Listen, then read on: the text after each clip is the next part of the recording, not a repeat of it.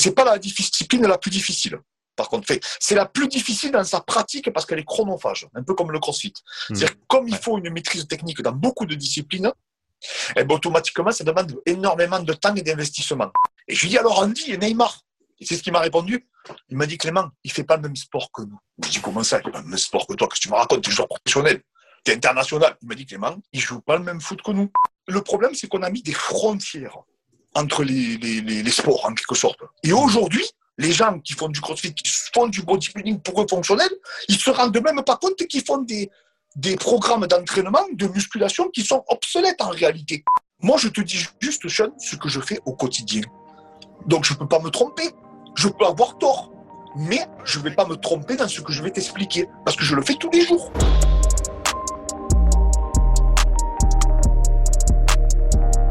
Ok Clément, on est live, comment tu vas? Eh ben, Ça va impec et toi? Euh, Très très bien, je te remercie. Bienvenue sur le podcast. Pour ceux et celles qui ne te connaissent pas encore, est-ce que tu pourrais te présenter s'il te plaît? Ben, Moi, je m'appelle Clément Marcoux, j'ai une structure dans le sud de la France, exactement à côté de Montpellier, à Palavas-et-Flot. Je suis issu des sports de combat. Mon père, en fait, ils avaient une salle de, musculation. Il, et il venait de la boxe dans ma famille de, génération en génération. Et en fait, ils m'ont mis à mon plus jeune âge euh, dans les sports de combat. Et ensuite, ben, à l'âge de, bon, j'ai commencé à combattre à l'âge de 10 ans, etc. Euh, j'ai baigné donc dans, la muscu et dans la boxe. C'est une famille euh, assez sportive. Et après, à 19 ans, j'ai rejoint les forces spéciales en, France, donc à Bayonne, en première PIMA. Et quand je suis, c'est comme ça que j'ai connu le MMA, en fait. Mhm. Et à 19 ans, donc après, par la suite, je suis rentré. J'étais un passionné de préparation physique. J'ai commencé à passer un peu ben, des diplômes euh, pour moi-même. Je lisais beaucoup de livres, etc. J'étais un autodidacte. Et à, l'âge de 23 ans, donc en 2007, j'ai ouvert ma, ma salle, donc euh, qui était entièrement dédiée au MMA et qui était en fait euh, qui était collé à la salle de musculation de mon père, c'est là où on faisait la préparation physique. Mhm. Donc, mais il y a 14 ans maintenant. Et aujourd'hui, j'ai 36 ans. Entre-temps, j'ai repris donc les études. J'ai passé un DEGEPS en, en, en, perfectionnement sportif. Et après, je suis rentré à l'INSEP. J'ai passé un DES euh, spécialisé dans la performance sportive. Mhm. Et comme j'ai eu de super résultats donc dans le DES, on m'a encouragé à reprendre un cursus universitaire. donc j'ai fait, j'ai fait le master à l'INSEP qui est spécialisé dans le sport de haut niveau. Et mhm. parallèlement en fait à mes études, j'avais euh, cette structure donc de préparation physique qui était passée privée. Donc du coup, parce que j'avais acheté en fait des locaux où dedans j'ai monté une partie MMA et une partie qui était CrossFit. Mhm. Et voilà. Donc en fait, j'étais un professionnel, j'étais un étudiant euh, professionnel dans la vie de tous les jours. Quoi. Voilà, grosso modo. Euh, quels ont été les, les, moments marquants dans ta carrière euh, dans les sports de combat jusqu'ici? Mais, En fait, j'ai pas eu de moment réellement marquant j'ai eu surtout euh, la chance de combattre dans toutes les disciplines pratiquement. C'est-à-dire que j'ai combattu en kickboxing, en boxe thaï, boxe anglaise, MMA, jiu-jitsu brésilien, etc. Donc ça m'a, ça m'a un peu. Euh, en fait, ça m'a permis de cibler les exigences qu'avaient ces disciplines mhm. et leurs différences. La mhm. différence surtout entre les sports de préhension et la différence entre les sports de percussion, qui sont complètement antagonistes. Mhm. Donc c'est un défi pour nous en tant que préparateur physique de préparer quand tu prépares des boxeurs ou que tu prépares des lutteurs, par exemple, c'est pas une grande difficulté. Mais par contre, quand tu rentres dans le MMA, tu mhm. dois être capable de lutter, mais tu dois être capable également de boxer. Mhm. Et progresser, en fait, euh, physiquement dans les deux disciplines qui sont contraires, parce qu'il y en a une où tu dois générer le plus de vitesse possible, tu dois toucher sans être touché, et l'autre où tu dois attraper et saisir et donc, on va dire que c'est des contractions qui sont quasiment excentriques et isométriques, alors que tu en as une qui est pure concentrique. Mmh, tu n'as mmh. quasiment aucune phase euh, excentrique. Donc, en fait, c'est complètement antagoniste. Euh, c'est des sports qui sont, qui sont tellement éloignés, mais qui se nourrissent entre eux, en fait. Et, donc, en fait, voilà, ça m'a permis de cibler, en fait, euh, et d'identifier des problématiques, aussi bien psychologiques, physiques que technico-tactiques, qui exigeaient ces, ces disciplines. À ton, à ton sens, quelle est la discipline qui est la plus dure en termes de, de préparation physique? Pas, pas dure en termes de, on va dire, la, la difficulté de l'entraînement en tant que tel, mais la plus complexe à, pour laquelle tu, tu, planifierais des entraînements euh, de, de préparation physique? La plus dure, incontestablement, euh, c'est alors c'est on me pose beaucoup la question parce que j'ai plusieurs casquettes, hein, mais mmh. la plus dure dans alors il y, a, plusieurs difficultés. Pendant la planification, comme tu dis, je dirais que c'est le MMA, c'est sûr. Ça, il n'y a pas de, Voilà. Mais ce n'est pas la discipline la plus difficile. Par contre, c'est la plus difficile dans sa pratique parce qu'elle est chronophage, un peu comme le crossfit. Hmm. C'est-à-dire comme il faut une maîtrise technique dans beaucoup de disciplines, eh ben, automatiquement, ça demande énormément de temps et d'investissement. Hmm. Et arriver en fait à cumuler une préparation physique, c'est pour ça que je dis qu'il faut, quand tu fais du MMA, il faut faire du crossfit. C'est la... surtout pas. Alors que j'ai une boxe de crossfit, hein. mais parce que c'est deux disciplines qui sont extrêmement chronophages. C'est deux disciplines extraordinaires, mais que tu ne peux pas marier, Sean. Mmh. C'est deux disciplines qui, maîtrisent, qui, qui demandent une telle maîtrise de compétences, ne serait-ce que technique, qu'il te faudrait, il te faudrait trois vies pour tout maîtriser en fait. Ouais, c'est pas possible, on n'a pas le temps. Le MMA, le MMA est au sport de combat, ce que le CrossFit est aux, différents sports de, fitness en général. Exactement, c'est ça. C'est des sports jumeaux, mmh. mais qu'ensemble, malheureusement, il faudrait que tu t'entraînes euh, ben, huit fois par jour. Ce n'est pas possible pour un être humain normal, normalement constitué. Donc, en fait, ce qui se passe, c'est que le MMA, voilà, il y a toute cette complexité d'arriver à que la préparation physique ne vienne pas empiéter sur le spécifique. Et mmh. moi, qui étais un adepte de l'haltérophilie, je me suis mordu les doigts et j'ai mes performances qui sont descendues en flèche, en lutte, parce qu'en en fait, j'avais cette image. Parce qu'à l'INSEP, quand je suis arrivé à l'INSEP, je, te, raconterai plein d'anecdotes qui sont intéressantes, mais quand je suis arrivé à l'INSEP, tous les lutteurs faisaient de la tout le monde faisait de l'haltérophilie. À, l'Est, pareil, moi je suis abonné à plein de pages euh, d'équipes de, lutte, etc. Tu les vois au Dagestan, un peu partout. Euh, les mecs, ils font altéro, lutte, altéro, lutte. Tu vois, voilà, c'est comme ça. Dans les pays de l'Est, le RSS, tu le sais aussi bien que moi, mmh. altéro, lutte, on n'en a rien à foutre, ça casse, ça casse, ça casse pas, mais tant mieux. Il y en a d'autres qui prendront le, relais. Et en fait, moi, j'ai fait ça. Et en fait, je m'aperçois que, euh, en fait, je me sentais plus fort psychologiquement, je me disais, ah, je suis une machine de guerre, hein, euh, mes barres le je vais, je vais jeter tout le monde dans l'air à la salle, etc. Mais quand je quantifiais, parce que j'avais des outils de mesure, comme j'avais, euh, comme j'avais un cursus universitaire parallèlement, on m'avait appris à mesurer et à quantifier ma progression dans mon spécifique. Mmh. Donc quand je regardais, quand je faisais, il y a une technique très simple qui s'appelle le double leg où tu rentres dans les jambes le mmh. plus rapidement possible, mmh. ou pour amener ton partenaire au sol. Mais je voyais, Sean, que, que au contraire, j'allais moins vite. Quand je boxais, j'avais des accéléromètres au poignet, je voyais que j'allais moins vite. Mhm. J'avais acheté le Schlagmesser, c'est le seul euh, appareil au monde, qui a l'INSEP également, qui permet que quand tu frappes dedans, c'est comme à la foire, là, la fête foraine, ça te donne la puissance que tu génères. La puissance orientée on va dire. Hein. Ça te donne, euh, tu vois, ça te donne plusieurs données. Et eh bien, en endurance de puissance et en, et en puissance sur un seul coup, donc à l'instant T, mhm. j'étais moins fort aussi. Et je commence à me dire, mais qu'est-ce qui se passe? Mais c'est pas normal, attends, euh, je fais tout bien, euh, je fais de l'altéro, je suis une machine, hein, fait, tu vois, je, je, suis costaud, euh, mais comment ça se fait que je tape moins fort, que je vais moins vite? Fait, Tu vois, j'ai commencé à, m'interroger. Et après, ben, ça m'a amené vers d'autres directions, en fait. Et ça m'a amené sur d'autres réflexions, sur d'autres pistes. Et c'est à ce moment-là que j'ai compris que, ben, j'ai compris déjà l'importance du système nerveux. Hmm. Ça, c'était clair, on le sait, il n'y a pas hmm. de problème. Mais j'ai compris d'autres choses après, par la suite dont on parlera par là, si tu le veux bien après. Oui, bien sûr. Et donc, à, ton avis, à ce moment-là, c'est simplement que, est-ce que c'était que tu passais trop de temps sur le, la prépa physique pure et plus assez de temps sur le, sur le spécifique de, ton sport de combat? C'était ça? Je, pense surtout que euh, euh, c'est des disciplines qui sont tellement exigeantes, euh, aussi bien nerveusement. En fait, au fur, et à mesure, quand j'ai commencé à me documenter, je me suis aperçu que le système nerveux, malheureusement, si tu le grillais, tu pouvais le griller pratiquement à vie. Et c'était pas des bêtises. Parce que quand j'ai eu, euh, eu la chance à l'INSEP d'avoir deux professeurs extraordinaires sur la récupération, je pense que tu connais. Un qui s'appelle Yann Lemeur, qui fait beaucoup de publications, et l'autre qui s'appelle François Dosset, partout au Canada maintenant. Mhm. Et en fait, il nous disait que tu avais des mecs, ils arrivaient en surentraînement, qui n'existe quasiment pas, mais quand tu arrives à ce stade-là, des fois, tu reviens plus. C'est-à-dire que c'est fini. Je parle pas du surménage, je parle du, sur, du véritable surentraînement. Mm. Et moi, je pense que je l'ai un petit peu frôlé. Je ne suis pas allé jusqu'à là parce que je ne me suis pas grillé. Mais je pense que nerveusement, j'ai été grillé parce que comme je faisais des disciplines qui avaient une, exigence telle au niveau du système nerveux, mm. que ce n'était pas cumulable en fait. Moi, mm. je pensais que dans mes journées de décharge, parce que je déchargeais en termes de volume, mais en réalité, je ne déchargeais pas en termes d'intensité. Pourquoi? Parce que quand je fais du spécifique, quand je fais du spécifique, comme il dit un peu Frank Bosch, même si je ne suis pas d'accord avec tout ce qu'il dit, comme il dit, le, MMA ou la lutte ou le judo, peu importe, c'est des disciplines ouvertes. Mhm. C'est-à-dire que tu ne dépends pas de tes actions à toi. Tu mhm. dépends du contexte et des actions de ton partenaire. Mhm. Donc, même si toi, tu vas aller doucement, sur des, que ce soit sur des attaques ou sur des défenses, tu vas solliciter ton système nerveux peut-être à son paroxysme sans même le vouloir. Parce que c'est des réflexes, c'est les formes de corps, c'est l'efficience en réalité, parce que c'est ce que tu pratiques tous les jours. Donc toi, tu te dis, ouais, mais je force pas, parce qu'il est moins lourd que moi, mais en réalité, tu vas à 2000. Mais tu ne le sais pas. Pourquoi? Parce qu'en fait, tu as créé ces formes de corps, et en fait, tu as, créé ces ancrages, ces automatismes, ces compétences qui font que tu peux te griller nerveusement très rapidement et ne pas récupérer. Et en plus de ça, comme tu n'as pas le. Parce que c'est là où c'est traître.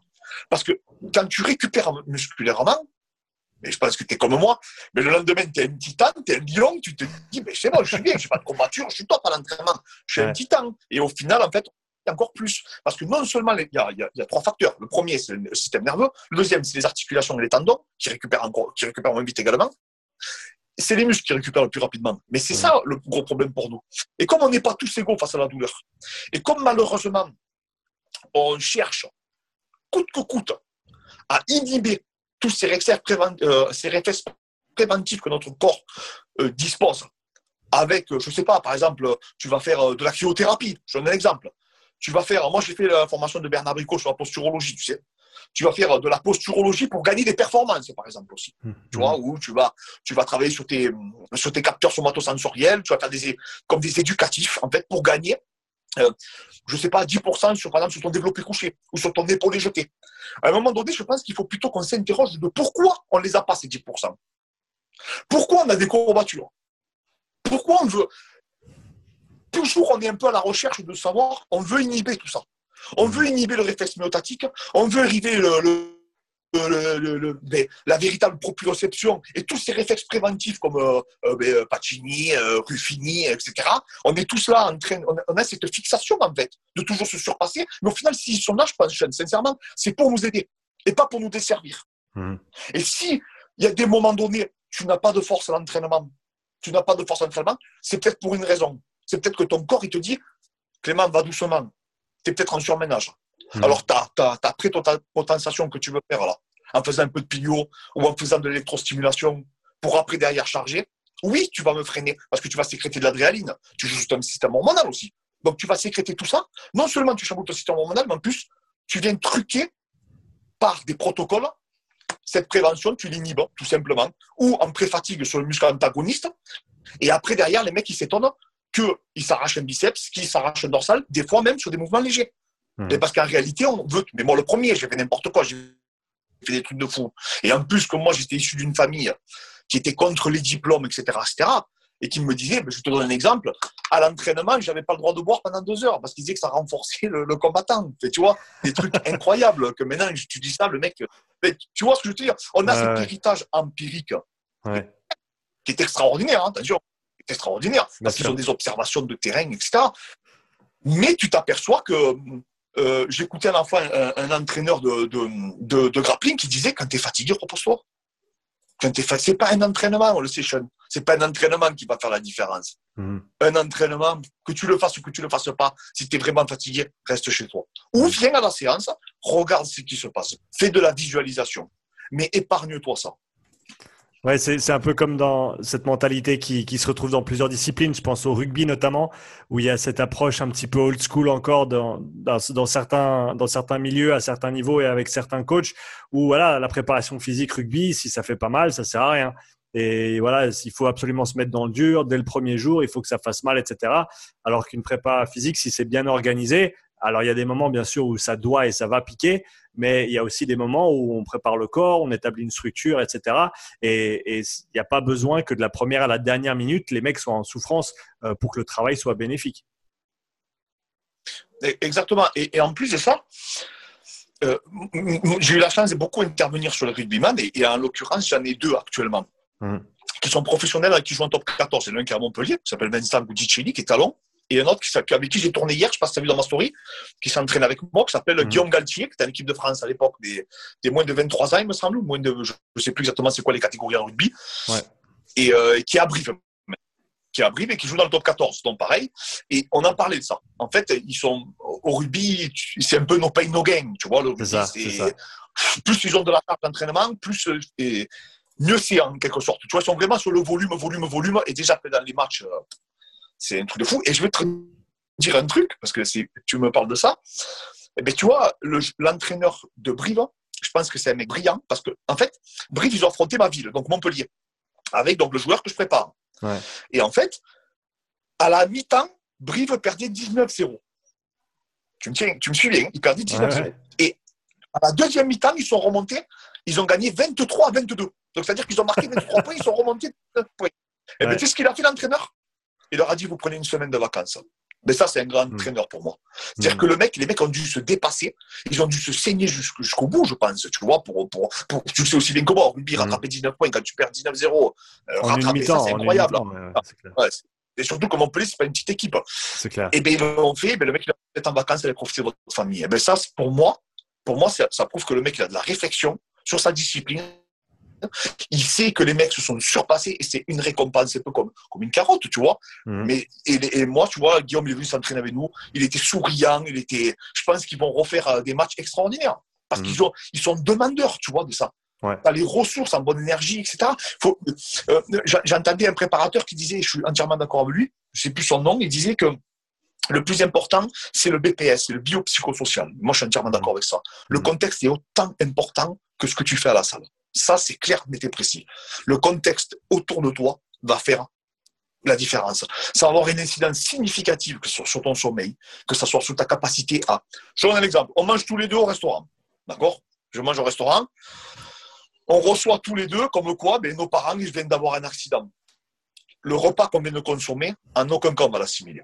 Hmm. On est capable même de le rendre par rapport hmm. à l'émotion qu'on va générer. Hmm. Et eh ben, c'est exactement ça. C'est-à-dire que c'est l'état psychologique qui fait que tu assimiles ou pas que tu progresses ou pas. Si, euh, je, vais te, raconter une anecdote, tu vas rigoler. Moi, j'ai beaucoup d'anecdotes. J'aime bien toujours mettre une anecdote euh, par-ci par-là. Vas-y, Un jour, j'ai un combattant qui est à la salle il y a, il y avait une, il y a une dizaine d'années. Il y a un combattant, on s'entraîne et tout.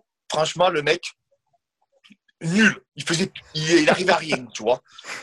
Et je le voyais, je dis, qu'est-ce que t'as? T'es pensif Qu'est-ce que t'as? T'es pensif. Il me dit, non, t'inquiète pas, coach, il n'y a pas de problème. Je dis, bon, d'accord, ça va. Et d'un coup, il reçoit un SMS il prend le téléphone, il revient tout souriant, machin, je ne sais pas ce qui se passe. Et là, il nous prend, il nous jette en l'air à toute la salle. un lion de coup, il est passé d'un chat à un lion. Et à la fin de l'entraînement, je vais le voir. Je dis, attends, mec, je te fais ta programmation, je me fais chier et tout. Comment ça se fait que tu arrives d'un état de chat et d'un coup, tu passes d'un état de lion en deux secondes? Qu'est-ce que c'est quoi ton secret? Il me dit, non, mais en fait, je m'étais quitté avec ma gonzesse. Hein. Elle vient de m'envoyer un SMS, elle me dit qu'elle veut qu'on se remette ensemble ce soir, je la vois après l'entraînement et tout. Ouais, j'étais tout. On, peut, on peut tout quantifier, je suis ça. mais ça, on ne le maîtrise pas. Tu vois ce que je veux te dire? Mhm. Et un SMS a fait qu'il a eu. que ses performances ont triplé en, tu vois, en, l'espace de deux minutes. Quoi. Juste son état euh, émotionnel a changé et ça l'a mis dans, un contexte favorable à la performance, tout simplement.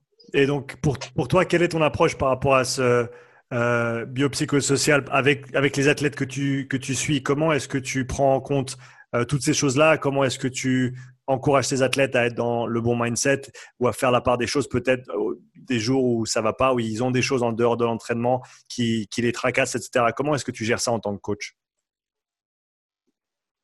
Euh, En fait, euh, ce que j'essaye, c'est de faire un travail en amont, c'est-à-dire de savoir si l'athlète que je prépare, il est prêt à faire ce qu'il faut. Bah, ça, c'est pour moi, c'est la chose la plus importante. Qu'est-ce que tu es prêt à faire pour réaliser ton rêve et ton objectif? C'est quoi? Voilà, marque-le sur un papier, dis-toi-le, répète-toi-le tous les jours. Parce que on veut tous avoir un corps extraordinaire, hein, euh, être beau, magnifique, hein, tu vois.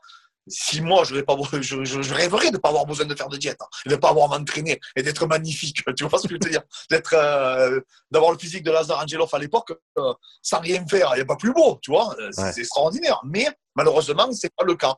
Donc, eh bien, j'essaie de de comment dire de me l'imposer.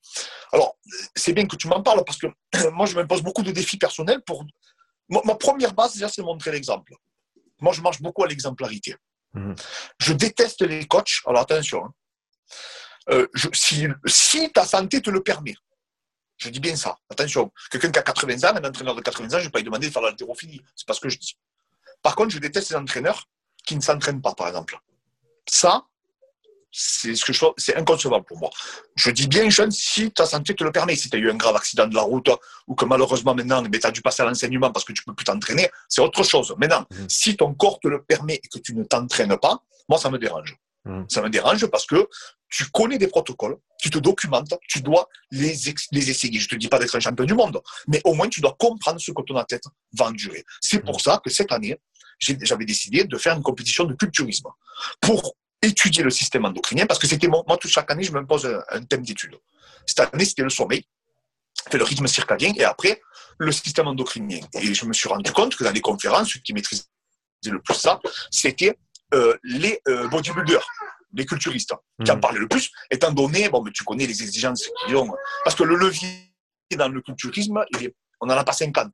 C'est la diète, la micro, la macronutrition, sur, après par la suite, les aides chimiques. Tu vois. Donc si tu ne maîtrises pas le système endocrinien, tu peux pas. En fait, tu personne quand tu es culturiste. Tu vois, tu n'es pas là. Euh, l'aspect mental joue très peu le jour J de la compétition. Mais par contre, sous ta préparation, tu ne pèses pas tous tes aliments. Si tu n'es pas au millimètre carré, tu règles pas tout, parce que ça, c'est une discipline que par contre, c'est la discipline que c'est là où je, je, je, je, fais juste un petit témoignage c'est la discipline la plus dure que j'ai pratiquée. C'est la plus facile, tiens-toi bien, c'est la plus facile et la plus difficile. C'est la plus facile parce que porter une, faire du développé couché, moi j'en fais pas, mais faire du développé alter, par exemple, au poids que tu veux, faire le nombre de séries que tu veux, mais il n'y a pas plus facile. Personne ne te dit rien. Tu es là, hop, jeune, tu fais ton petit truc, tu fais ta vie. Personne ne t'impose rien. Manger, tu es là, chez toi, tu manges, personne ne t'impose rien. Tu pas un mec qui t'étrangle, au rugby, tu pas un mec qui te plaque par derrière, tu pas un mec qui te met une tape au foot. Non, mais c'est là où c'est difficile. Parce que tu es seul envers, euh, avec toi-même. Et il n'y a que toi qui sais la vérité là, si tu triches ou si tu triches pas. Mmh. Et malheureusement, c'est un sport où tu ne peux pas tricher. Surtout si tu as une génétique un peu comme moi à prendre du poids. Et ça m'a vraiment énormément appris sur moi-même ça m'a énormément appris en fait sur le corps humain, comment il réagissait à des régimes extrêmement draconiens sur le long terme, etc. Et ça, mes, mes, élèves, ils ont eu, c'est pourquoi je te parle de tout ça, c'est parce qu'ils ont dit, attends, le coach, il a 36 ans, il se fait des régimes de la mort. Tu as vu, je mets un avant-après là, où j'étais grassouillé et qu'après j'étais affûté. Et moi, je leur dis, les amis, tu te plains, toi. Mais moi, j'ai pas de but. Moi, je fais une petite compète, j'ai aucun objectif. J'ai 36 ans, c'est fini pour moi.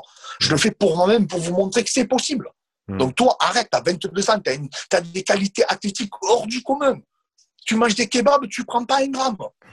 Qu'est-ce que tu veux me dire? J'ai des problèmes. Hein euh, ce matin, je me suis pas réveillé. Tu comprends? Et déjà, quand ils voient que toi, tu t'impliques à, ce niveau-là, et même que tu joues un peu ta santé, hein, hmm. mais là, je, je, me suis rendu compte que vraiment, ça avait une incidence positive sur leur, mindset, sur leur, surtout sur leur écoute envers, envers moi, tu vois, mm. et, et, le respect aussi, parce que moi, je me considère un peu comme leur. Je, sais pas, j'ai pas de clients, moi, c'est mes élèves, tu vois. C'est mes élèves, c'est, c'est mes enfants, en fait, les gens que je prépare, même s'ils sont plus vieux que moi. Et je me dois de leur donner, et tu le sais, tu fais du coaching, on leur donne euh, plus que ce qu'ils nous en demandent, en réalité. Mm, mm. Tu, tu, vois ce que je veux te dire? Donc, en fait, c'est ça pour moi le plus important. C'est moi, je coach vraiment par l'exemplarité. Montrer qu'on peut le faire, hein, que c'est possible. J'ai des mecs qui sont dix mille fois plus esthétiques que moi, plus forts que moi, plus puissants, plus endurants, tout ce que tu veux. Mais j'essaie de leur montrer que moi, à mon humble niveau, mais je peux aussi tous les jours m'entraîner, m'imposer un rythme.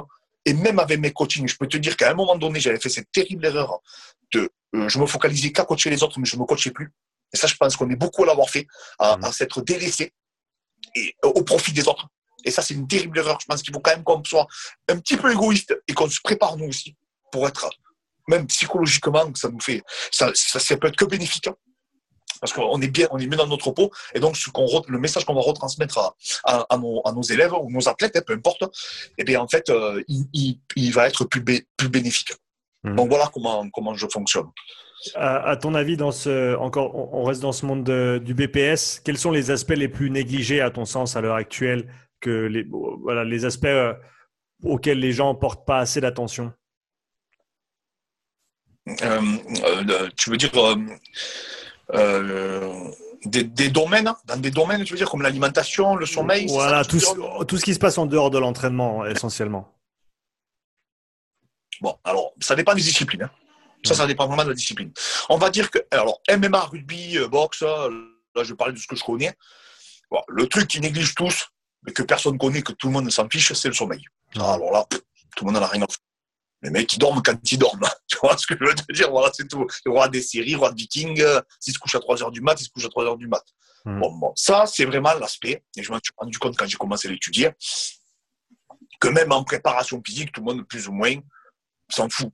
Maintenant, on commence à en parler un petit peu, mais on met quasiment tout avant le sommeil alors que c'est le plus important, avec la respiration, bien entendu.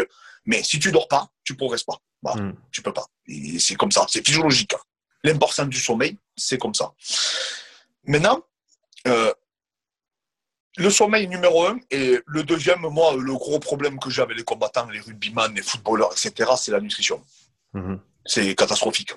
Mais réellement, hein, je, je pèse mes mots. C'est-à-dire que, comme c'est des catégories de poids dans les sports de combat, les gens se délaissent totalement après. C'est-à-dire quand ils, ont, ils sont arrivés à leur poids, j'ai beaucoup de combattants qui reprennent 15-20 kilos, Ouais. tu vois, euh, très facilement.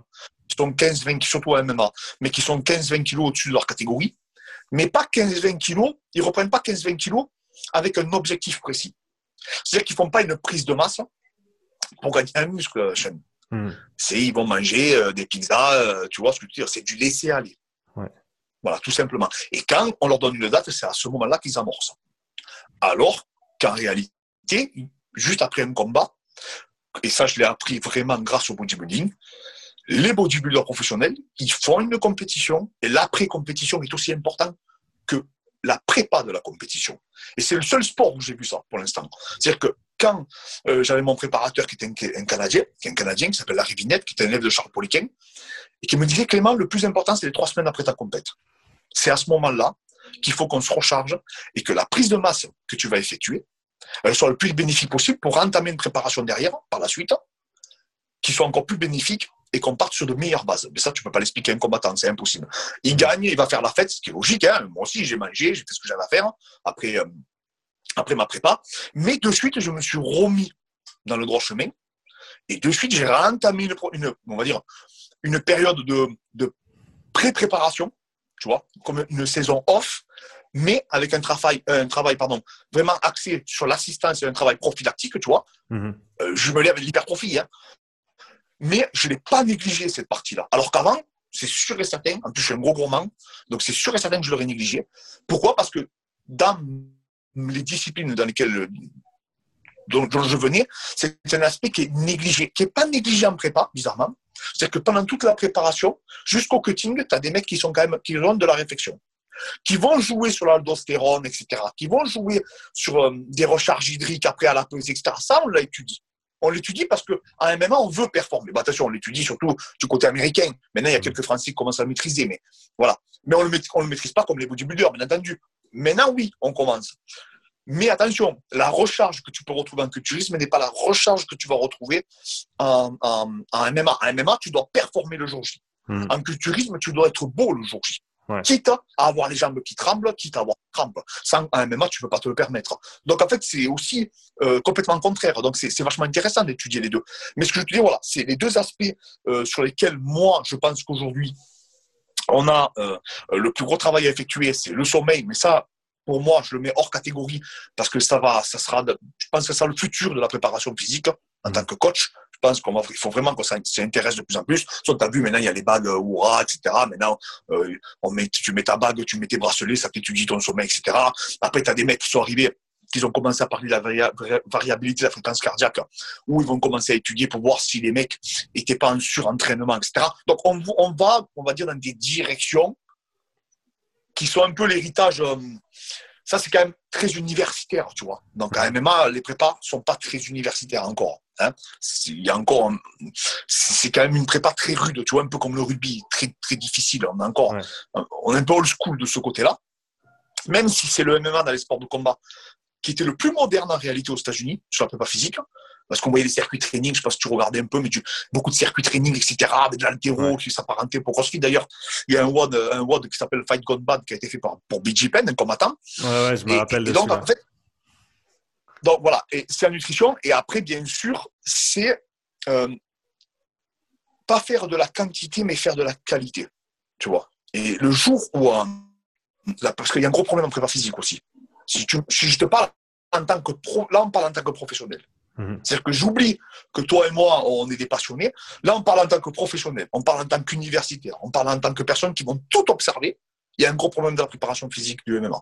Ça, c'est clair et net. Les gens font pour faire. Mhm. Ils ne font pas pour progresser. Ils font pour se fatiguer. Et ça, ça peut plus durer. Tu vois ce que je veux dire? Ça marche. Pourquoi ça marche? Parce que les mecs en face de toi font pareil que toi il faut qu'ils rincent leurs combattants. Donc toi, tu rinces les tiens. Et au final, tu vas prendre des mecs qui sont un peu fatigués, un peu machin. Tu vois ce que je veux te dire? Hmm. Ça tient. Mais quand tu commences à avoir des athlètes outre-Atlantique qui commencent vraiment à avoir certains prépas, une certaine réflexion, là, ça, peut, ça va avoir une incidence. Alors attention, euh, le MMA, c'est très particulier. Tu le sais, c'est un sport de combat. Hmm. L'aspect mental, et je ne parle pas de l'aspect psychologique, le fait que tu t'entraînes ou que tu t'entraînes pas, je ne parle pas de ça. Je ne parle pas de la volonté. Mais tu as des mecs, dans une cage, ils ont cette capacité à se transcender. Ils ont une capacité à élever leur niveau qu'on n'arrive pas trop à l'expliquer, tu vois. Enfin, on a des pistes, hein. mais on n'arrive pas trop à l'expliquer, même avec les neurosciences, c'est compliqué. Tu as des mecs, on en a connu, moi j'en ai plein à la salle, ils sont très forts à la salle, en combat, tu les reconnais plus. L'enjeu les, les anéantit, tu vois.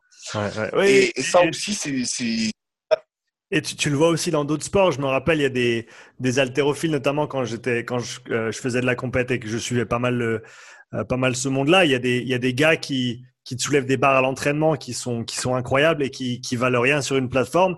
Et tu as le contraire aussi. Tu as les mecs qui, qui lèvent à l'entraînement et ils savent. Je me rappelle, c'était euh, Wilkes, il me semble, qui était un, un, super, un poids lourd aux États-Unis. Il levait pour les États-Unis un, un, gars avec une, barbe et des cheveux longs. Et il disait, ben voilà, moi je sais que si je fais, euh, je sais pas, je, dis un truc au pif, mais si je fais 190 à l'entraînement, je suis bon pour 200 euh, euh, en compétition. Et il n'aurait jamais touché 200 à l'entraînement, mais il savait que sur la plateforme, il avait 5-10 kilos de plus à chaque fois. il savait, et surtout, à la différence de moi, c'est que moi, j'aurais essayé de faire 200 et lui, il les faisait. Ouais. Tu vois la différence? Ouais. Voilà. Moi, je suis arrivé en compète, j'aurais essayé, je me suis dit, bon, chef, j'essaye de tenter les 200. Lui, non. Lui, il les aurait fait. Tu vois, la différence, elle est énorme. Entre essayer et faire. Mhm. Et moi, je suis un peu comme ça.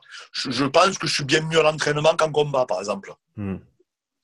Et je m'en suis rendu compte très rapidement. C'est pour ça que je suis allé dans l'enseignement très rapidement également. À 23 ans, j'ai pris la, C'est très jeune, 23 ans, quand tu pratiques. Mhm. Mais j'ai pris la décision d'enseigner aussi tout en continuant à faire des petits combats. Tu vois, je fais, là, je fais des petits combats de grappling quand ça va revenir. Je ferai sûrement un dernier combat de MMA. Mais voilà, tu sais, je me fais plaisir. Mais c'est pour moi-même. Hmm. Mais je pense que je n'avais pas le mental. J'avais pas le mental euh, qui m'aurait permis d'aller euh, à l'UFC, par exemple. J'avais des qualités athlétiques parce que je suis explosif, que j'avais du punch, que j'avais j'avais quand même de la réflexion sur ma pratique. Donc, je pouvais être stratégique, mais j'avais pas cette ténacité que d'autres combattants vont avoir, tu vois. Hmm. Euh, moi, je sais que mon associé en combat, il faut le tuer. Euh, c'est-à-dire que si tu l'as sur une clé, il, y a très forte chance qu'il tape pas. Moi, tu m'as sur une clé, j'abandonne. tu vois ce que je veux te dire? Voilà. Tu as des gens comme ça, le jour J, ils sont plus forts. C'est des. Voilà. Tu peux pas. C'est bizarre parce que le mémoire que j'ai fait quand j'étais à l'INSEP, c'était sur ça.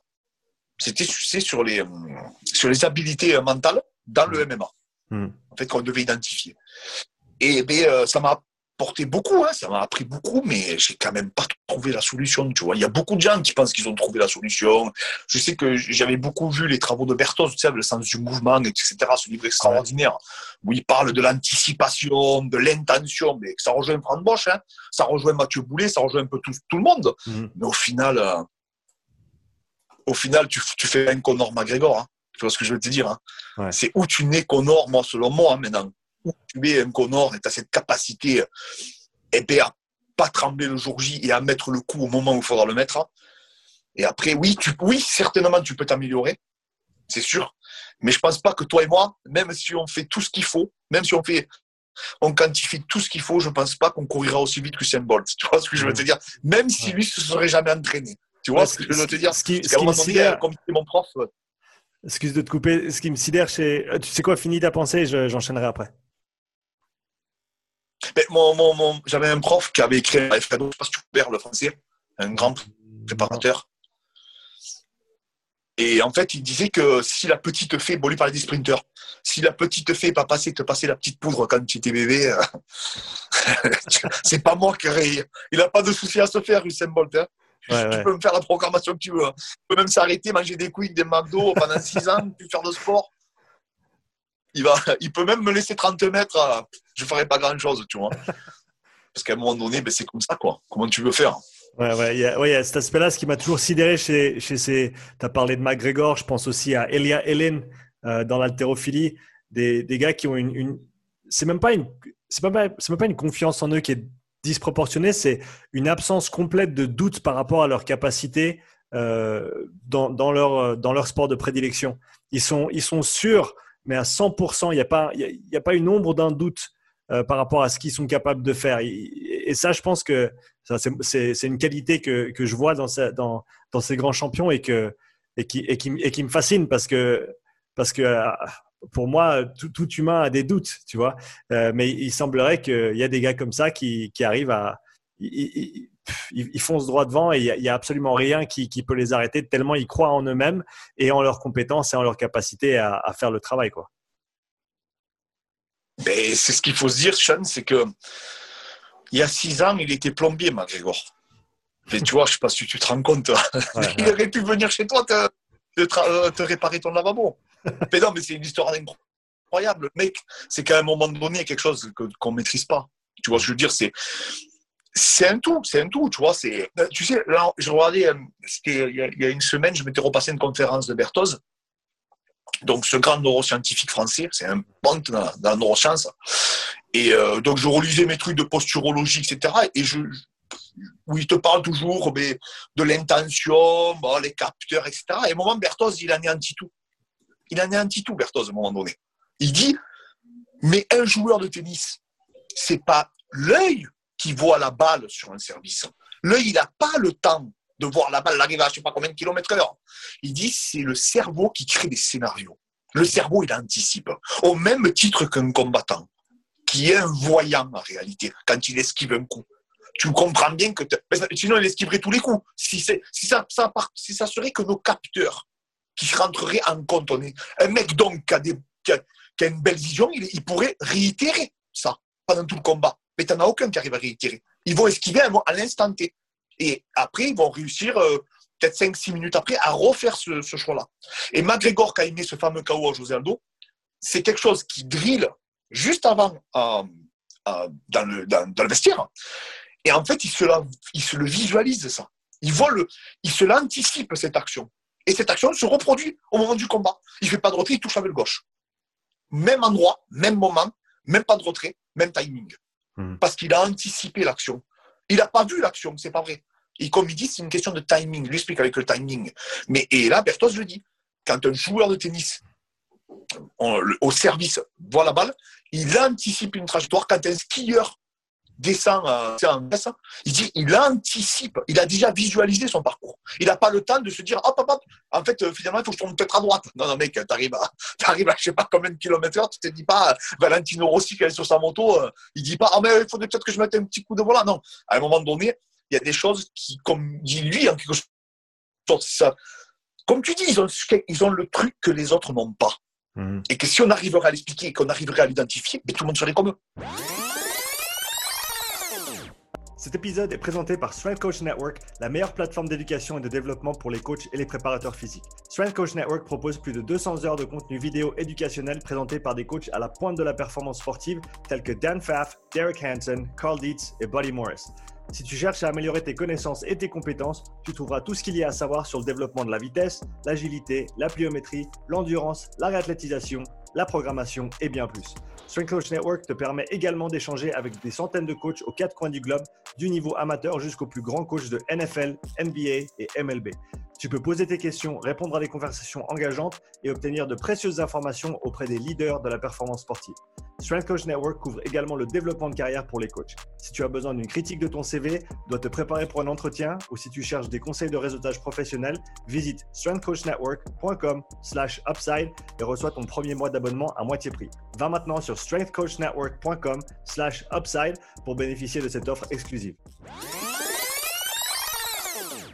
Tu vois ce que je veux te dire? Ah, C'est ça. Et, eux, Et dans, dans, ce que tu dis là, c'est des, des, visionnaires et comme tu as dit, c'est des reconnaissances de, de, de schémas, de, en, anglais je dirais euh, patterns, euh, donc des, des, des, patrons, mais ça ne joue pas trop en français, donc des, euh, voilà, des, des enchaînements, comme tu as dit, des situations que tu as déjà vues avant. Et ça me fait penser à, à ce livre de David Epstein, si je ne me trompe pas, qui s'appelle en anglais The Sports Gene, le, gène sportif, s'il y a une traduction en français. Et il parle des il parle des, joueurs de, de, baseball et euh, comme quoi les, les, meilleurs joueurs de baseball n'arrivent pas à taper des balles euh, venant de lanceurs qui lancent différemment que les lanceurs sur, euh, sur le, le, circuit de baseball. Euh, donc, on parle de softball, par exemple. C'est un lancer qui est différent avec un, un bras qui fait un petit peu, le, qui fait un petit peu le, le, moulin, si on veut. Et ils n'arrivent pas à taper ces balles-là, même si elles vont beaucoup plus lentement que les, les balles de baseball, parce qu'ils n'arrivent pas à reconnaître le mouvement en avance comme ils reconnaissent celui d'un lanceur typique, on va dire. Non, mais, complètement. Après, c'est sûr qu'il y a des formes de corps. Nous, en, mm. grappling et en lutte, on n'appelle pas les formes de corps. En réalité, c'est tout, c'est la véritable proprioception. C'est-à-dire que tu développes une proprioception, en réalité, dans ta discipline. Mm. Et que ça crée des anticipations et des scénarios, tu vois. C'est-à-dire que euh, euh, ça te permet de te retrouver dans l'atmosphère. Tu sais, quand il y a cette fameuse vidéo, quand tu parles de la proprioception, où tu vois un mec faire une, une retourne acrobatique, il ne voit pas la cage. Il ne sait pas où elle est la cage. Mais ces capteurs, tous ces capteurs somatosensoriels lui permettent de mettre le, but, le ballon dans la cage. Mhm. Pourquoi? Parce qu'on a cette capacité, parce qu'on le drill, parce qu'on le travaille, parce qu'on l'exécute, parce qu'on l'anticipe, parce qu'on la visualise. Mhm. En MMA, c'est pareil, en foot, c'est pareil, en rugby, c'est pareil, etc., Tu vois bien, tu as des mecs amortis, la cage est là-bas, il ne sait pas où sont placés les deux joueurs derrière. Il les ressent, il les anticipe. Et après, avec cette intention, on le voit sur l'intention, l'intention part. Il y a le côté physique, donc le côté intra, inter, musculaire, et après mhm. tout ce que ça découle. Et, mais il y a une partie qui est contextuelle aussi. Il y a une partie qui est proprioceptive, mais qui est contextuelle, car le contexte et l'environnement qui est autour de toi. Et bien, tu as des joueurs comme Zidane, par exemple, qui n'était pas le plus rapide, qui n'était pas le, tu vois, le plus explosif, etc., mais qui visualisait, qui anticipait. Et il avait des, yeux derrière la tête. Exactement. Et toi, mais tu peux faire les prépas que tu veux, tu peux travailler ta, technique de pied comme tu veux. Tu, tu peux pas parce que, comme tu dis, ils font pas le. Euh, tu sais, je prépare. J'ai la chance d'intervenir sur la préparation d'Andy Delors. Andy Delors, c'est un joueur de foot qui est international algérien, qui joue à Montpellier, qui est un attaquant à Montpellier. Hmm. C'est lui cette année qui a été enregistré en Ligue 1 le plus rapide de tous les joueurs. Donc même devant Mbappé, il a été. C'est lui qui a fait la plus grosse pointe de vitesse. Hmm. Et il a joué contre Neymar. Et je lui dis alors Neymar, euh, c'est lui qui s'est disputé avec lui, tu sais, à un moment, ils sont embrouillés dans les vestiaires. Bon. Et je lui dis alors Andy et Neymar. Et c'est ce qu'il m'a répondu. Il m'a dit Clément, il fait pas le même sport que nous. Je dis comment ça, il fait pas le même sport que toi? Qu'est-ce que tu me racontes? Tu es joueur professionnel, tu es international. Il m'a dit Clément, il joue pas le même foot que nous. C'est pas pareil que nous. Il m'a dit il flotte. il m'a dit je peux pas il m'a dit je ne peux pas t'expliquer. Il fait pas le même sport. Mais, mais je comprends ce qu'il veut dire. Tu vois ce que je veux te dire? Il y, a, il y a des choses que malheureusement on ne maîtrise pas encore. oui, on a des, on a des, des hypothèses, tu vois, on a mm. des pistes de réflexion, bien entendu. Mais ça n'explique pas tout. C'est pas en faisant des drills, c'est pas en faisant de la visualisation, c'est pas en faisant des éducatifs euh, euh, où tu vas faire ça euh, comme en posturologie. Non, oui, bien sûr, ça va t'apporter. Tu vas être un meilleur toi-même, mais tu vas pas réaliser avec Zinedine Zidane. Mmh. Là encore, toi et moi, si on se prépare, il peut arrêter des années, Zidane. On lui fera pas de soucis. Tu vois ce que je veux te dire? Voilà, parce que il faut être conscient, il faut être conscient de ça. C'est pour ça que quand je prends un combattant, déjà j'analyse sa morphologie, parce qu'il y a des leviers, tu sais. Moi, je suis plus j'avance, alors c'est le paradoxe, hein. je ne sais pas si tu connais Delaguier et Michael Gundil, ça te dit quelque chose Oui, oui. Michael, Michael Gundil et Frédéric Delaguier, mmh. la méthode de Delaguier, etc. c'est des livres de musculation où ils parlent de morphologie, etc. etc. Et plus, plus j'avance dans mon expertise, plus je reviens à leur bouquin à eux que c'est la base de la base. Parce qu'en fait, je m'aperçois qu'ils avaient totalement, ils avaient raison depuis le début. C'est-à-dire que tous les leviers, moi, je me suis entêté. Moi, j'ai un physique de squatter. J'ai pas un physique de mec de soulevé de terre. Je fais 1m72, 90 kg. J'ai des jambes courtes, des grosses cuisses. tu vois, j'ai des bras courts. Donc, tu as compris. Je fais que pousser quand je fais du soulevé de terre. J'ai pas les bras longs, etc. Et en fait, ça, en lutte, ça se transfère. C'est-à-dire que je pars vite dans les jambes, je passe vite dessous, bon, je fais tomber les mecs avec des techniques de petits, tu vois. Mhm. Et en fait, plus je suis rentré dans cette spécificité, plus j'ai progressé. Tu vois, alors qu'avant, je m'entêtais à me dire, non, non. Euh, en fait, le problème, là, je fais le, je, coupe et je passe à un autre truc, mais je vais juste faire un parallèle pour que tu comprennes. Euh, le problème du CrossFit, ça a été quoi? C'est parce qu'on a dit, il faut, tu dois être capable de faire tous les mouvements. Mais c'est pas parce que tu peux qu'il faut. Tu vois ce que je veux te dire? Ce hmm. C'est pas parce que tu peux faire un overhand squat qu'il faut faire des overhand squat comme un, comme un taré. Parce que peut-être tu n'es pas fait pour performer. Je dis pour performer. Je dis pas pour exécuter. C'est autre chose, ça. Hmm. Moi, je connais beaucoup de techniques en lutte. Je connais les souplesses en lutte. Maintenant, moi, je suis un petit de taille. Les grécos, donc les gens qui font euh, la lutte gréco-romaine, ils sont souvent longiligne par rapport aux mecs de la lutte libre. Hmm. Pourquoi? Parce que tu t'aperçois qu'à haut niveau, il y a un tri. Comme les mecs qui sont forts au terre, tu verras, quasiment tous la morphologie. Alors, bien sûr, tu as toujours un type qui fait exception à la règle. Mais en général, c'est tous les mêmes. Hein. Tu vois ce que je veux dire? Mais voilà, en lutte, c'est pareil. C'est souvent des petits crapus ou en gréco, des longélignes. c'est comme ça parce que mais les leviers, quand tu soulèves un mec, mais c'est plus facile de lever un petit. Tu vois ce que je veux dire? Si tu l'accroches au haut du corps, mais si tu es plus grand, à peine tu fais ça, tu lèves les jambes. Hmm. Moi, toi, tu es plus grand que moi sûrement. Si je te soulève au tronc, mais je te soulève pas. Tu es plus grand que moi. Tu vois ce que je veux te dire? Donc, c'est beaucoup, plus, beaucoup plus difficile pour moi en gréco Hmm. d'aller chercher un gramme. En gréco, c'est parce que tu n'as pas le droit d'attraper les jambes. Tu dois faire tomber qu'avec le haut du corps. Et en fait, à partir du moment où j'ai repris en considération ces leviers biomécaniques, et donc ces points forts et ces points faibles, et là, j'ai tout changé mon, mon, cheminement. C'est qu'après, j'ai fait comme une toile d'araignée, hein, en fait, où j'ai joué sur le morphotype, mais il fallait que le morphotype, c'est la morphologie, pardon, la morphologie soit en adéquation aussi avec le schéma technico-tactique que mon élève allait prendre. C'est-à-dire que il fallait pas que si ce soit un petit tout, un petit de taille crapu, il fallait pas qu'il boxe comme Mohamed Ali, de loin, avec les, mains en bas, tu vois, etc. Au contraire, il fallait qu'il boxe à la, à la taille zone. C'est-à-dire mmh. qu'il casse la distance, qu'il arrive, lui, à imposer sa distance à lui, tu vois. Et en fait, c'est comme ça, parce que comme c'est un, sport où la technique est quand même extrêmement importante, il fallait que les techniques dans les... Alors souvent, hein, alors, c'est souvent bien fait le sport. Souvent, on se dirige, sans le savoir, vers les techniques où on a le plus de facilité. Hmm. C'est comme ça, tu vois. Bon, mais voilà. Si, admettons, mais, ça euh, aide. un bon dribbleur, mais ça aide quand même beaucoup si tu en as conscience. Comme tu l'as dit, c'est analyser la personne, euh, Exactement. Le, corps qu'il a, les outils qu'il a en fait, et ensuite appliquer le, appliquer le schéma qui va lui permettre de, on va dire, de bénéficier le plus possible de ce, de ce qu'il avait euh, pour, pour commencer. C'est pour prendre, pour prendre un parallèle sur un sport d'équipe, par exemple. Euh, le rugby parce que je, connais bien le sport. Si tu as, si as une équipe de. Si tu si essayes de mettre en place un plan de jeu qui te demande énormément de mouvements, mais que tu n'as pas les mecs les plus fit, euh, c'est peut-être pas la meilleure idée. Tu as peut-être des mecs qui sont super techniques et, qui peuvent jouer dans les petits espaces et il n'y a pas besoin de, faire des grands allers-retours. Et, donc, tu peux, faut vraiment regarder ce que tu as comme carte en fait. Faut regarder ta main et, il faut essayer de jouer avec ta main. Faut pas essayer de jouer la main d'un autre. Exact, ben, je suis entièrement d'accord avec toi. Et en fait, c'est pour ça que je leur explique que, euh, moi je prends un exemple, je suis un explosif. J'ai jamais eu de cardio. J'ai jamais eu euh, d'endurance euh, fondamentale ou des capacités d'aérobie hors du commun, tu vois. Mhm.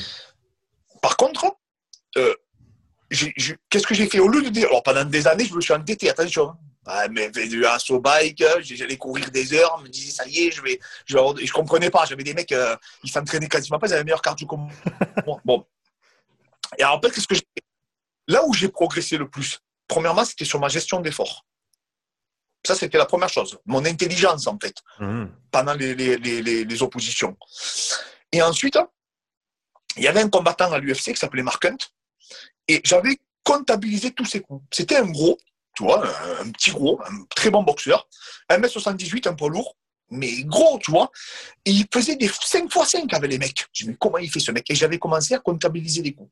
Et je m'étais aperçu que toutes les 20 secondes, il mettait un enchaînement. Bam, bam, deux coups. Bon. Et hop, après, les bras, les bras en bas, ils se relâchaient. Bam, bam, deux coups, tu vois. En fait, il avait cette capacité, parce que comme il est explosif, il avait cette capacité à réitérer cette puissance. Mmh. Et sûrement, avec son préparateur, ils avaient réussi à identifier le nombre de fois qu'il pouvait réitérer cette puissance au sein d'un round. Tu comprends? Sans se cramer. sans se cramer. Ça a tout changé dans ma, voilà, ça a tout changé en fait dans ma vision. Je me suis dit voilà, tu vas pas t'entêter. Tu vas essayer de gagner bien sûr l'endurance force parce qu'il faut pas que tu titanises, hein, parce que ton jeu c'est de coller. Mais par contre, il faut que tu sois capable de réitérer cette puissance. Alors pourquoi pas dans des phases d'action arriver à descendre l'intensité pour après remonter? Et ça m'a fait créer des méthodes, en fait, Mhm. qui étaient adaptées pour des profils comme moi, qui sont plus force-vitesse, tu vois. Et après, ceux qui étaient plus endurance de force et endurance fondamentale, je leur augmentais le volume. J'ai dit, toi, profite-en. Tu as cette capacité à mettre un rythme élevé sur ton adversaire. Tu as cette capacité à produire pendant le combat. Produis, habitue-toi à produire. Parce que toi, tu récupères mieux que nous. Et toi, tu peux nous saouler et nous imposer un rythme, comme c'est une discipline ouverte, et nous imposer ce rythme que nous ne serons pas capables de, Mhm. de tenir. Ouais, Et en fait, c'est à partir de là que j'ai tissé de mes toiles d'araignée. Vas-y, vas-y, continue, je, je enchaînerai C'est comme ça, en fait. Ouais. C'est comme ça que j'ai. euh, parce que je mets pas mal de toiles d'araignée dans mes stories, c'est pour ça que j'explique ça.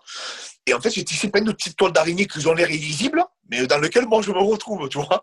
Et en fait, voilà, et c'est comme ça que petit à petit, euh, euh, j'ai- lié.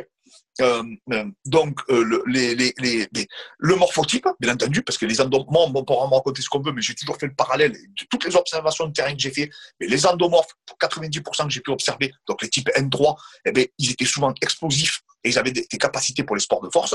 Les ectomorphes, ils avaient des capacités pour les sports d'endurance. Et souvent, les combattants qui étaient ectomorphes, je m'apercevais qu'ils avaient souvent un bon grip et surtout, ils avaient cette capacité à produire du volume, tu vois.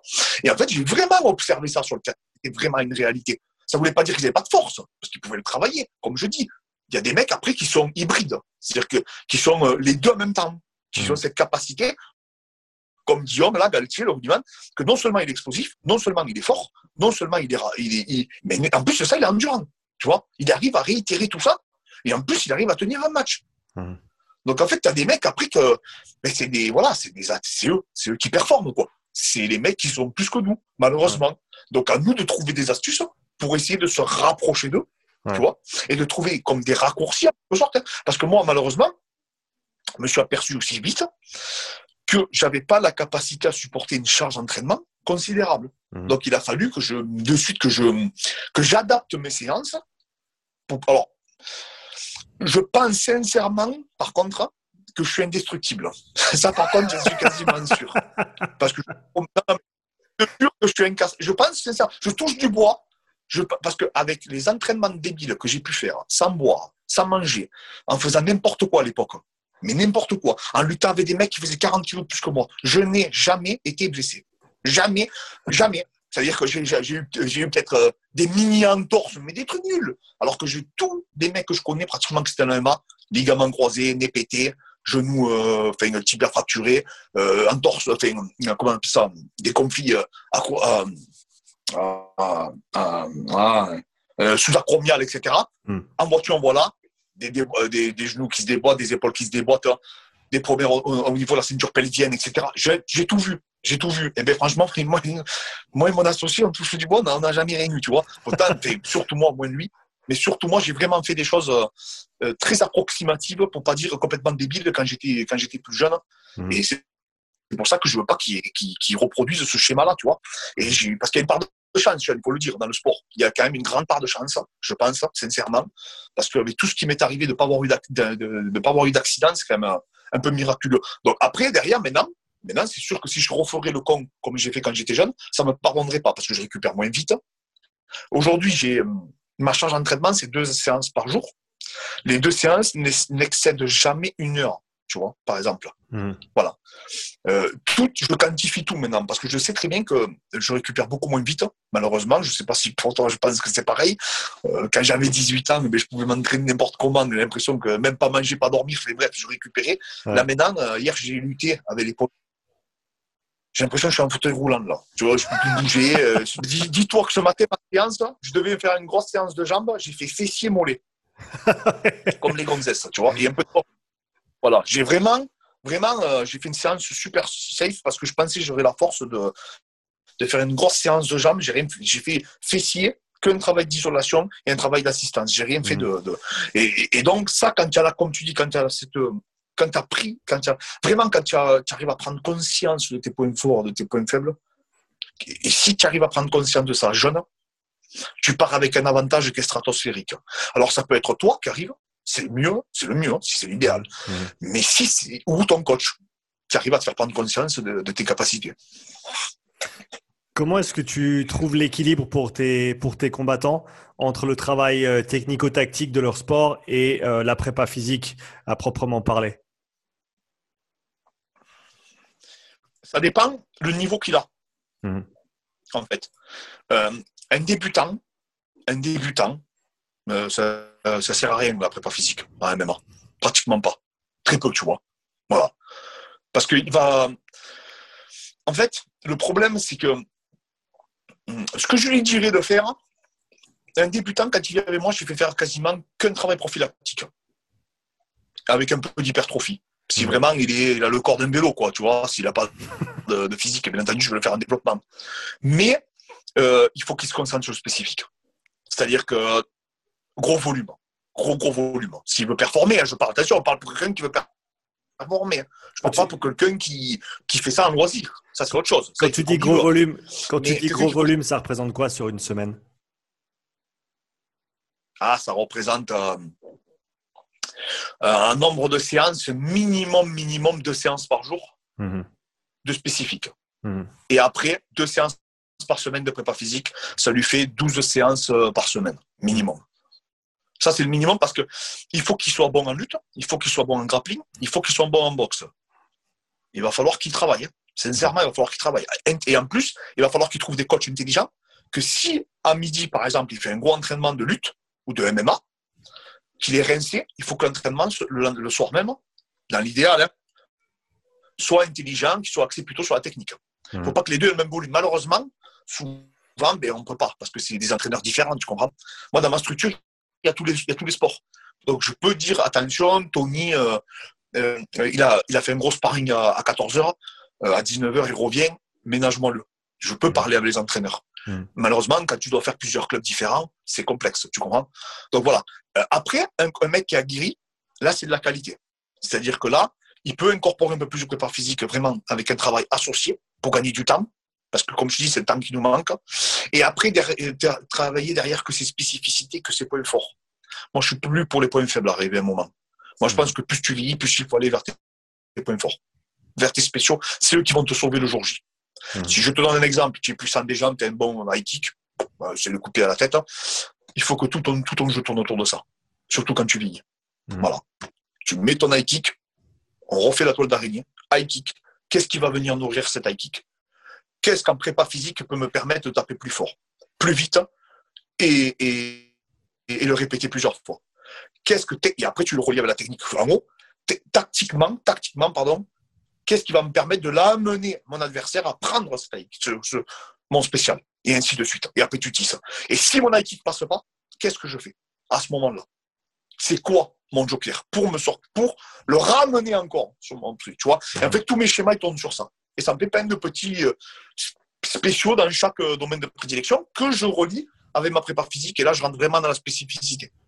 Là, c'est euh, voilà. Là, là, on rentre dans les choses vraiment spéciales parce que l'athlète, c'est un athlète, je considère que c'est un athlète aguerri, qui a déjà eu en amont un travail de préparation physique avancé et qui a déjà une base athlétique euh, euh, très intéressante.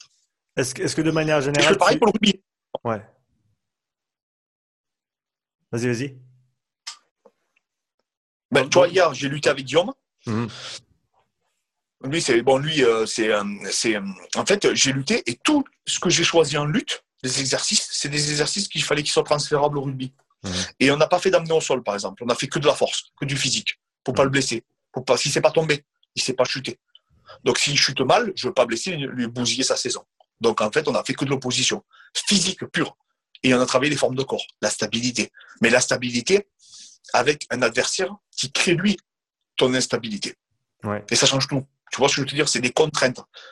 Comme je dis souvent à mes athlètes, il y a des gens qui me disent Clément, je comprends pas, tu fais pas de force. Je te vois jamais faire des cycles de force. Mais si, je fais de la force.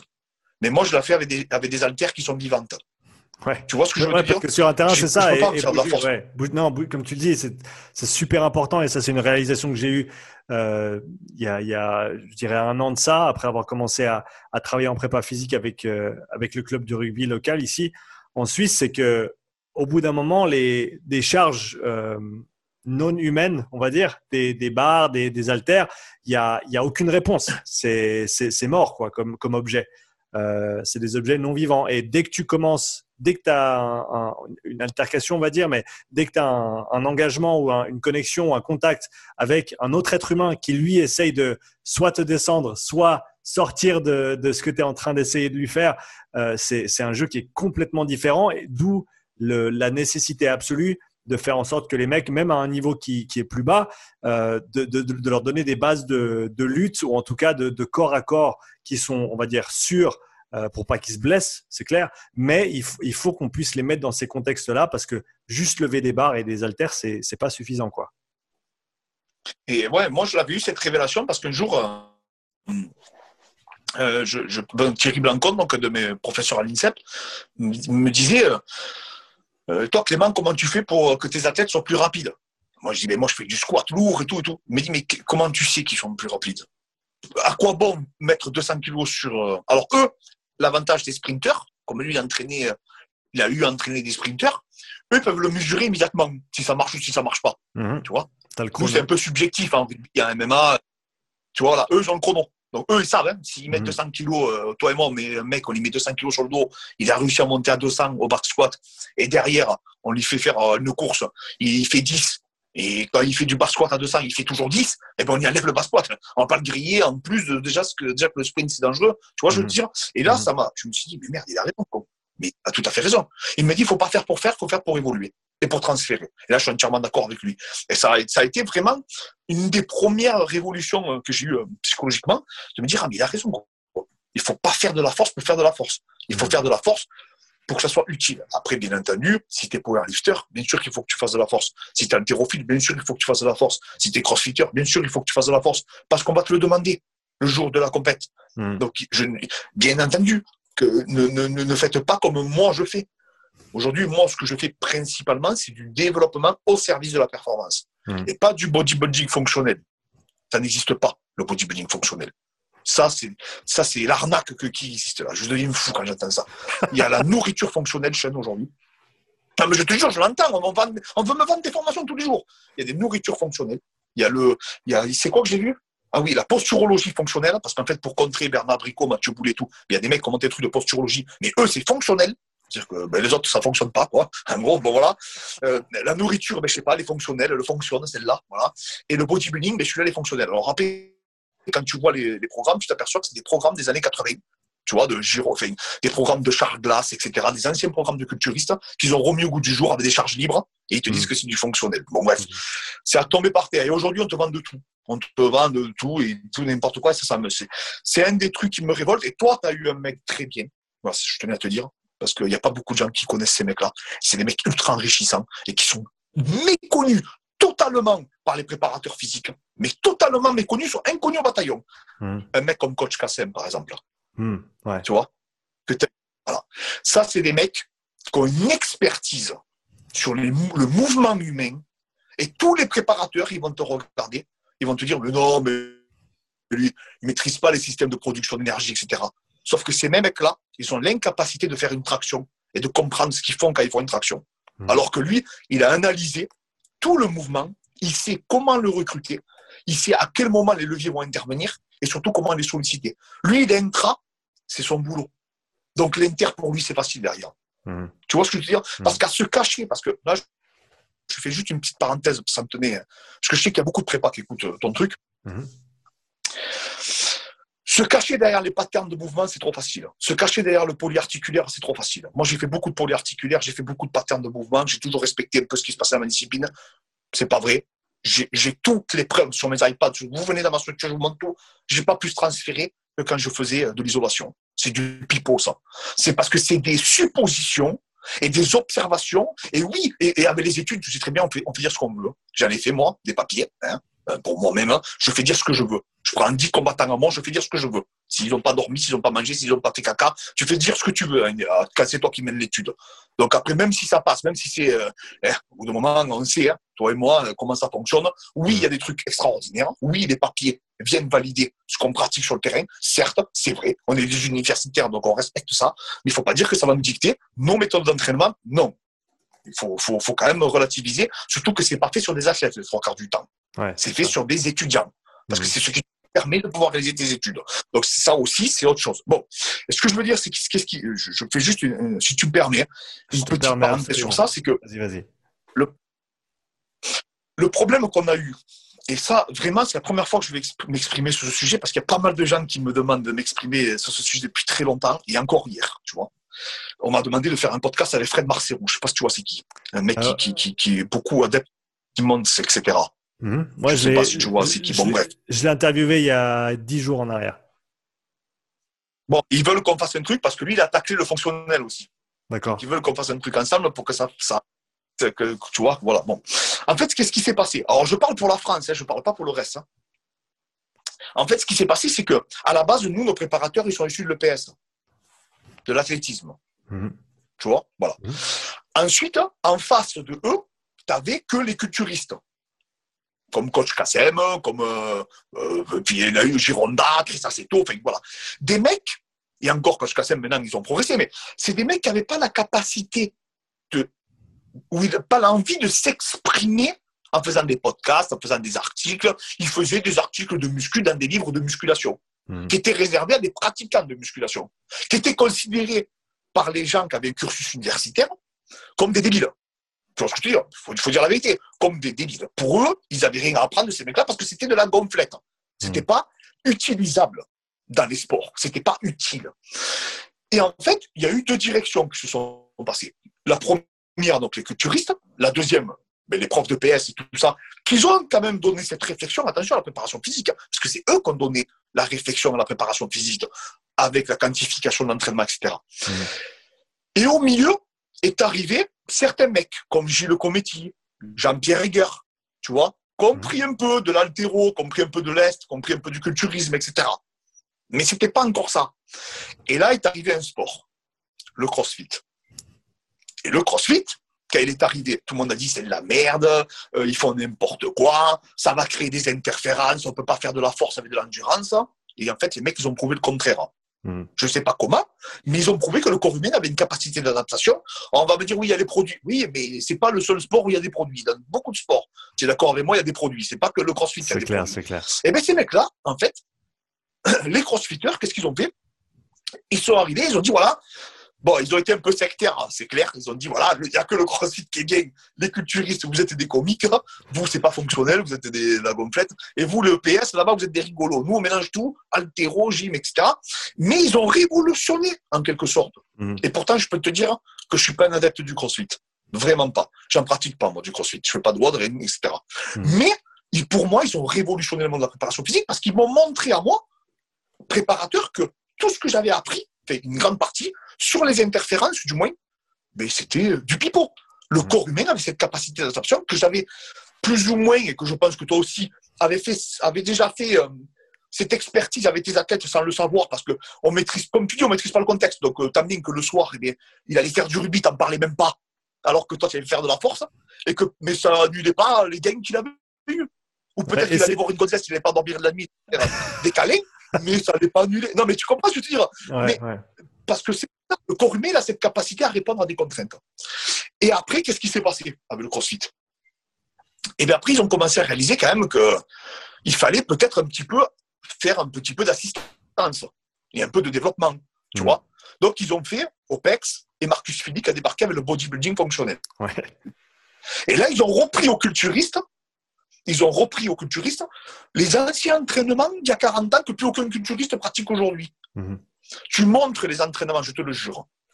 Tu montres les entraînements de Marcus Fini à Coach Kassem, il pleure de rire. Il pleure de rire. Moi, je vois les commentaires des mecs de la muscu, mais comme les mecs de la muscu, je ne sais même pas comment tu l'as trouvé, toi, Sean, ce mec. Quand j'ai vu ça, c'est ça qui m'a donné envie de faire le podcast avec toi. J'ai dit, ce mec, je suis bluffé qu'il ait rappelé ce mec-là. Mmh. Parce que c'est des mecs qui ont une véritable expertise sur leur pratique, sur les courbes de force, etc. Ils vont pas te faire un, un biceps curl bras tendu comme Frank Bosch. Frank Bosch, il est brillant. Mais quand il te met un biceps curl bras tendu, où 90% des culturistes se sont arrachés le biceps, tu montres ça à des entraîneurs de culturistes, ils vont te dire, mais c'est qui ce rigolo? Tu vois ce que je veux dire? Quand il te parle de 4 semaines d'hypertrophie, mais dis à des culturistes, 4 semaines d'hypertrophie.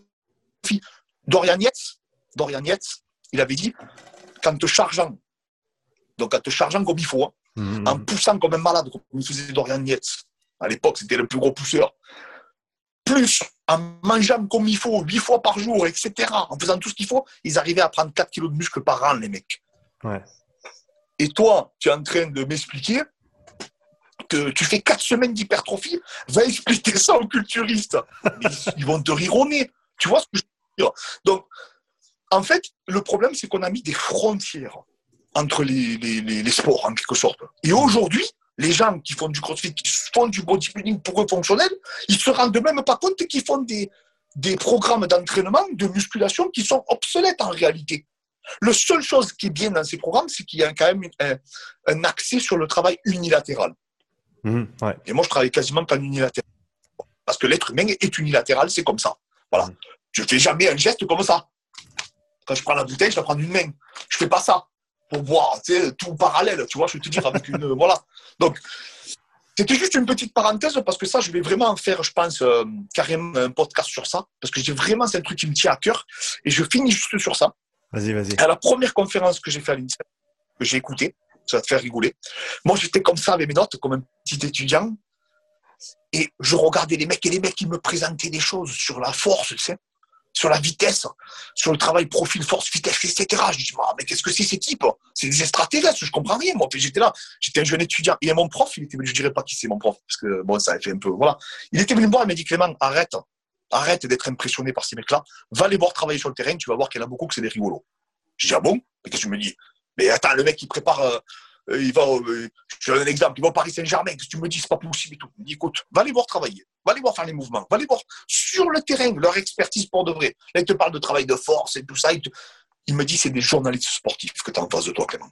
Là, le mec que tu as en face de toi, c'est un journaliste sportif. C'est-à-dire qu'il est très fort pour traiter l'information, te la présenter, mais après la mettre en application sur autre chose. Hmm. Et ça, ça m'a un peu.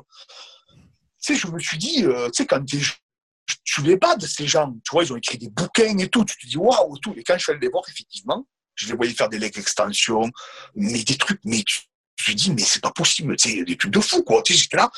Et moi, mon père, qui avait une salle de muscu, qui lisait le monde du muscle, il faisait des programmes de Schwarzenegger, tu vois ce que je veux dire. Mmh, mmh. Mais quand il les voyait faire en vidéo, il rigolait. Mais il dit, mais c'est quoi tes mecs là? Ils savent même pas faire un développé couché et tu me dis qu'ils préparent les JO, des équipes qui vont aux JO.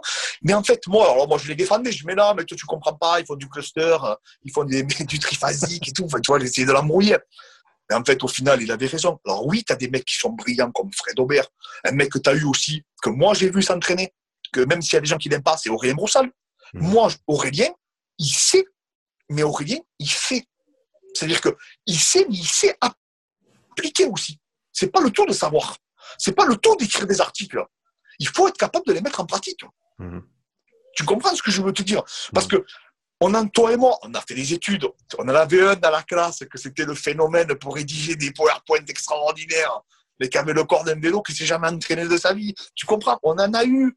Moi, j'en avais dans ma classe, ils n'ont jamais soulevé quelque chose. Sean, ils nous auraient atomisés en conférence. Mhm, Parce qu'ils te, il te faisaient des revues de toutes les méta-analyses, les mecs. Parce que pendant que toi et moi, on en chiait avec nos athlètes, eux, ils allaient, ils allaient sur PubMed, ils lisaient toutes les méta-analyses. Tu mhm. ne peux pas gagner. Et moi, ça, ça m'a impressionné à un moment donné. Jusqu'au moment où je me suis rendu compte que non. Parce qu'après, quand tu discutais avec eux, mais tu t'apercevais qu'en fait, il y avait des problématiques qu'ils n'étaient pas capables de résoudre. Mhm. Et que l'héritage empirique qu'on a eu, de nos pères et de notre expérience propre, commune, et, eh bien, et de cet échange qu'on fait entre toi et moi, tu vois, cet échange qu'on fait ensemble. Et bien c'est ça la réalité. C'est ça la réalité. Là, on n'est pas dans un montage. Là, on parle sincèrement tous les deux. Et les gens qui maîtrisent, tu le vois à ce moment-là. Tu comprends ce que je veux te dire? Mhm. C'est les gens qui font. Moi, je te dis juste, Sean, ce que je fais au quotidien. Donc, je ne peux pas me tromper. Je peux avoir tort. Mais je ne vais pas me tromper dans ce que je vais t'expliquer. Parce que je le fais tous les jours.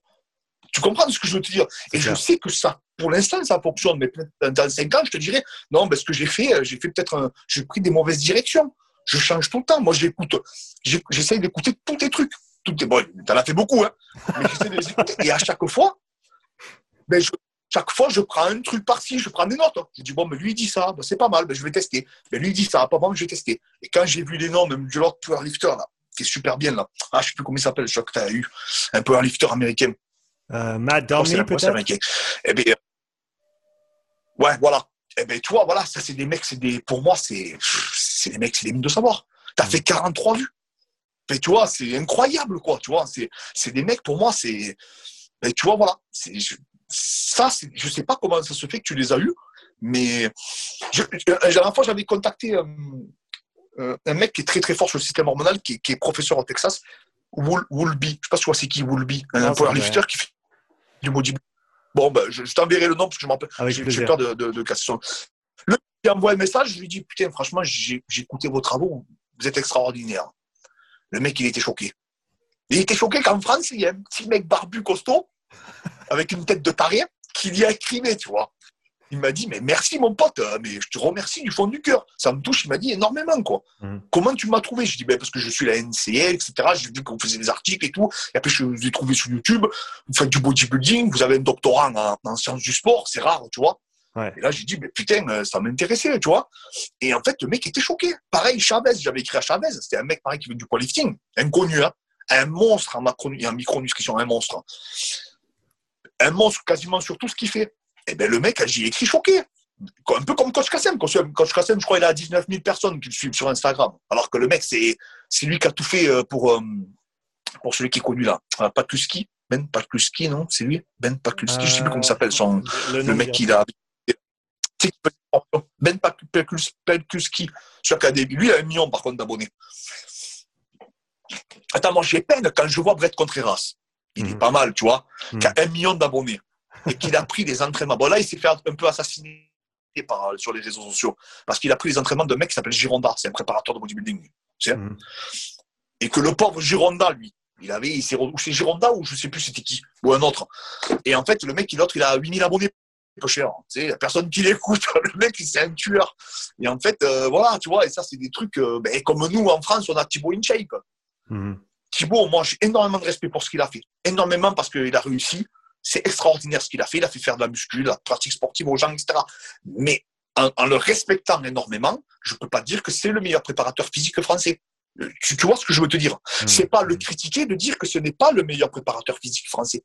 C'est pas lui que je vais écouter. Si je, voilà, même si euh, il a eu une influence positive extraordinaire pour notre jeunesse, parce qu'il a promu le sport à travers ses vidéos humoristiques. Et que moi, je pense que c'est un athlète, ce mec, en plus de ça. Parce qu'il a un beau physique, il s'entraîne, il fait du crossfit, il a fait une compétition de muscu, donc j'ai énormément de respect pour lui. Excuse-moi, j'ai été long. Euh, mais là, quand je démarre, après, je ne m'arrête plus. C'est bien, pour, bien pour ça que je t'ai laissé, laissé y aller parce que euh, c'est, bah, comme tu l'as dit, je pense que ces échanges-là, ils sont, ils sont super importants et, et c'est comme ça qu'on fait avancer les choses.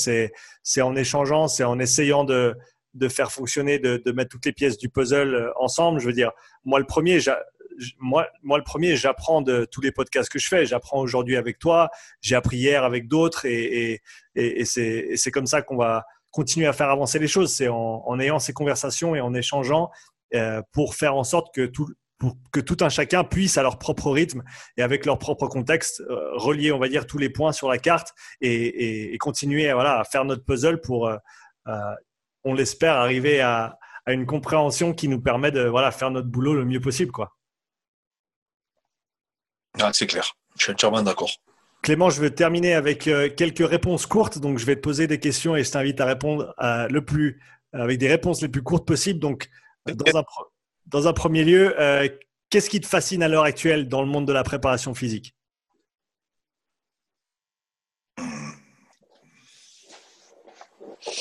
Ah, je pense que ce qui me fascine aujourd'hui, dans le monde de la préparation physique, ah, c'est l'anatomie. Mmh. C'est l'essentiel en fait. C'est vraiment euh, analyser la longueur des muscles, tu vois, les leviers, vraiment tout regarder sur vraiment la précision. Parce que comme je me suis mis au culturisme, j'essaye de me sculpter, mais comme un, travail d'orfèvre, tu vois. Vraiment, mmh. voilà, c'est ça. C'est revenir à ma, un de mes premiers livres, tu vois. Mmh. Et vraiment euh, apprendre vraiment l'anatomie du corps humain comprendre comment ça fonctionne, voir les fibres dans quelle direction elles sont pour faire les mouvements en adéquation avec ça, etc. Quel est le mouvement ou le sport que tu préfères coacher? Euh, le, euh, Que je préfère coacher, c'est le MMA. Euh, quel est le mouvement que tu préfères entraîner pour toi-même?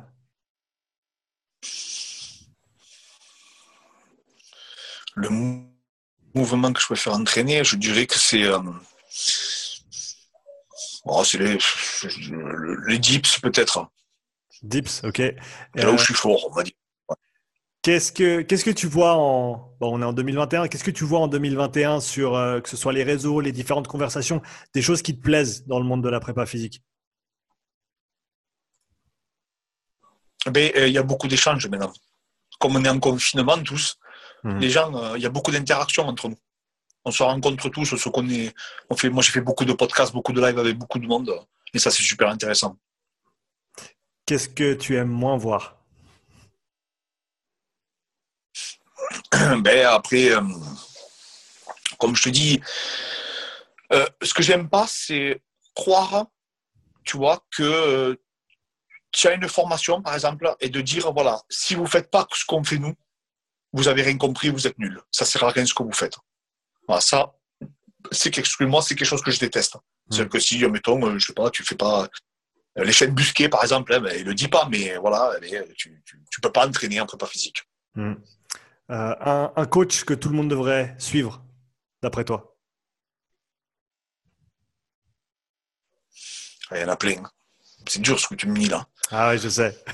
un coach, un coach suivra, parce que ça veut rien dire. Ça veut tout dire ce que tu dis, je, suis d'accord, mais un coach qui devrait suivre, donc c'est un coach qui communique, tu veux dire Oui, c'est ça. Un, coach qui vaut la peine d'être suivi pour le travail qu'il fait ou pour euh, ce qu'il communique, ouais.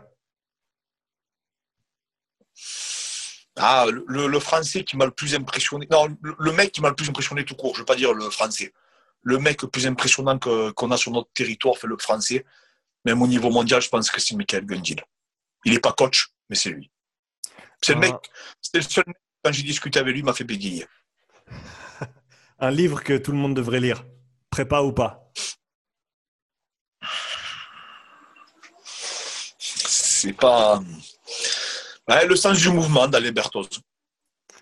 Super. Clément, où est-ce qu'on peut te retrouver sur les réseaux? Eh ben, Clément Marcoux. Et après, euh, vous avez, euh, ben voilà, vous tapez Clément Marcoux, vous savez tout. Vous ne pouvez pas vous me louper de toute manière. Et ma tête de, de barjola que j'ai avec cette barbe, on dirait un fou. Donc voilà, vous ne pouvez pas vous tromper. Vous verrez un barbu euh, en train de s'entraîner et je, vous, je de partager un maximum avec vous. Super Clément, en tout cas, un grand merci à toi d'être venu sur le podcast aujourd'hui. Donc, un grand merci aussi à tous ceux et celles moi qui, te remercie. Ouais, ouais, non, écoute, c'était vraiment super. Euh, un, très, très chouette échange. Euh, donc, oublie pas, toi qui écoutes ou regarde, d'aller suivre Clément euh, sur Insta. Va aussi jeter un œil sur sa chaîne YouTube. les liens sont dans la description. Et pour terminer, je veux dire un grand merci à notre sponsor pour cet épisode. Tu peux aller sur strengthcoachnetwork.com slash upside pour bénéficier de 50% de rabais sur ton premier mois. À bientôt pour un nouvel épisode. Allez, ciao